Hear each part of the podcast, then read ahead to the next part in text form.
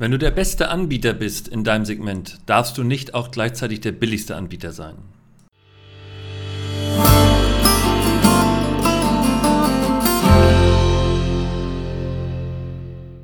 Wir haben letzte Woche ja über die erste Möglichkeit gesprochen, was du machen kannst in deinem Business, wenn du nicht über den Preis dein Produkt verkaufen möchtest. Und wir hatten gesagt, oder ich hatte gesagt, etwas über den Preis zu verkaufen ist totaler Unsinn, denn das ist die schlechteste aller Möglichkeiten, um an den Kunden zu kommen und ihm dein Produkt zu verkaufen. Und insgesamt gibt es fünf Möglichkeiten, ein Produkt an den Mann und die Frau zu bringen. Der Preis ist eine Möglichkeit, Klammer auf, die schlechteste, Klammer zu. Und letzte Woche hatten wir über Geschwindigkeit gesprochen. Da hatte ich gesagt, wenn du dein Produkt schneller an den Mann oder die Frau kriegst, kannst du, solltest du, darfst du nicht über den Preis verkaufen. Es gibt zwar immer noch Unternehmer, die beides miteinander kombinieren, aber da kann man sagen, selbst schuld. Und heute kommt die dritte äh, Technik oder diese dritte Möglichkeit hinzu. Heute geht es darum, dass man sagen kann, wenn du als bester Anbieter in einem Markt wahrgenommen wirst, also wenn du für die Wahrnehmung der Kunden der Beste bist in deinem Segment, dann darfst du und solltest du und musst du ebenfalls nicht über den Preis dein Produkt verkaufen.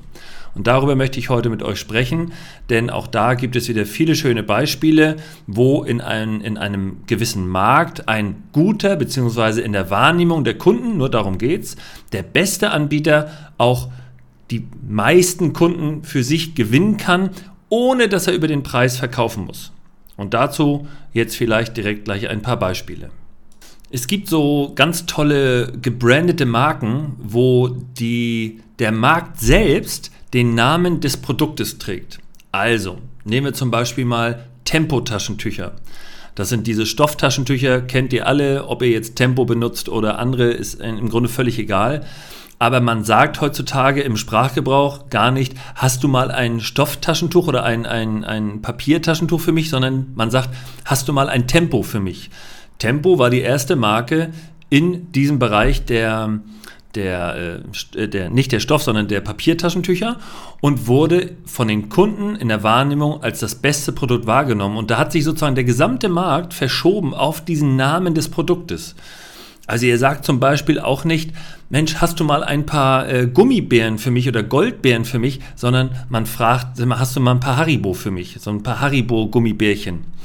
Es gibt 10, 15, 20 Anbieter in diesem Markt, aber dieser eine Anbieter ist in der Wahrnehmung so kräftig und so gut und in der Wahrnehmung der Kunden der Beste, vermeintlich Beste. Ob die Qualität stimmt, ist was ganz anderes, ist eine ganz andere Fragestellung, dass sich der Markt auf diesen Typus eingeschossen hat und diesen Namen übernimmt. Und das ist natürlich für eine Marke Gold wert, wenn sozusagen nicht die Tätigkeit oder das Wesen eines Produktes genannt wird, sondern der Firmenname für die, das Produkt steht und jeder weiß, was damit gemeint ist. Also sprich eine sehr, sehr hohe Markenbekanntheit damit verbunden wird.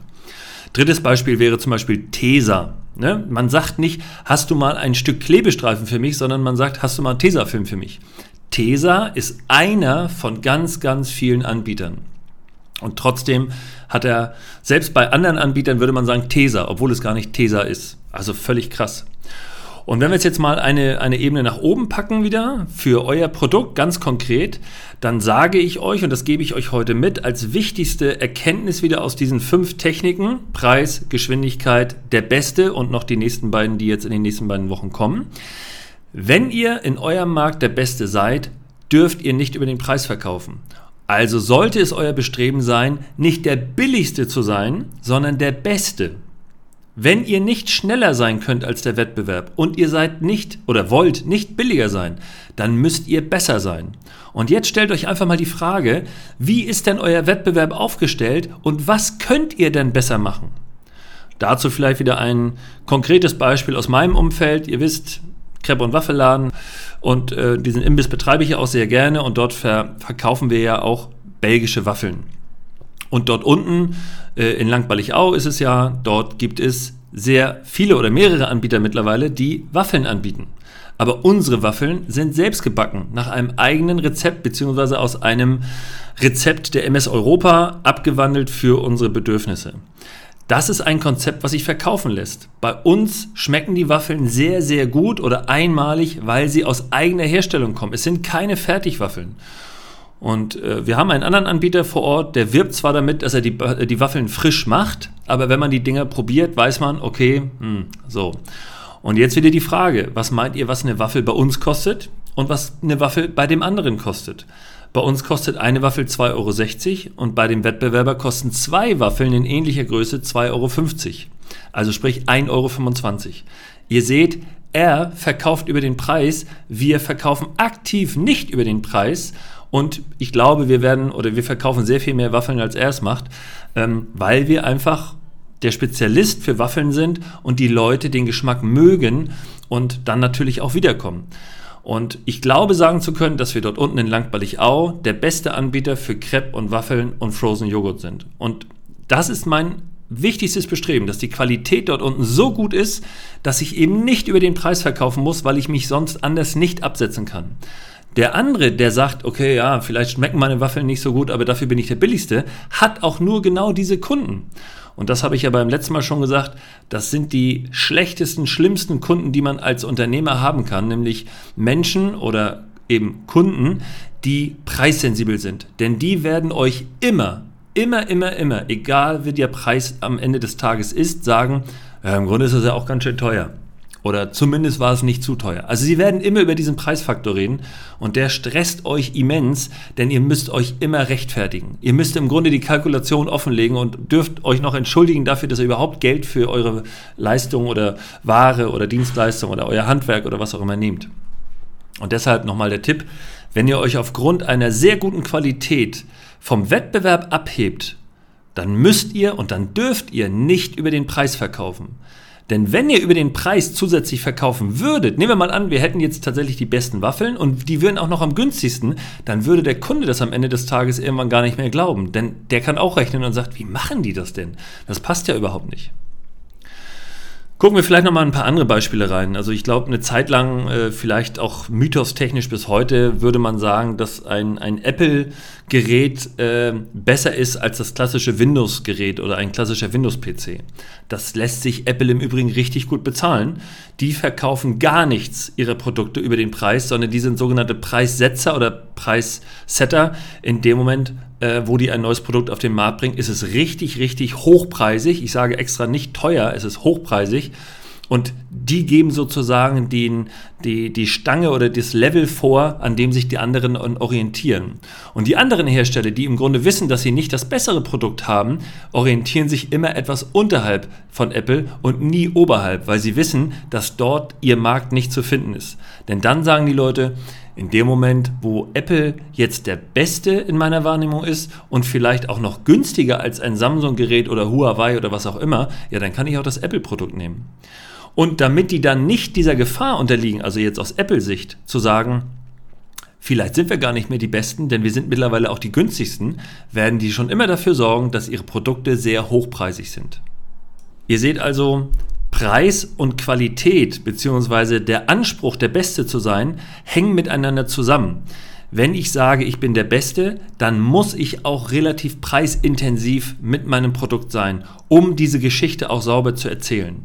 Und in der Regel stimmt das natürlich auch. Das heißt, wenn ich eine gute Qualität anbiete, wenn ich sehr viel Aufwand in mein Produkt bringe und lege, wenn ich im Handwerk gute äh, Sachen einkaufe, um sie zu verbauen und eben nicht aus dem Baumarkt, ja gut, dann muss ich eben auch teurer sein. Und das weiß der Kunde. Und das will er auch bezahlen, denn er erwartet dann eben auch den besten Service und die beste Bereitschaft und das beste Produkt.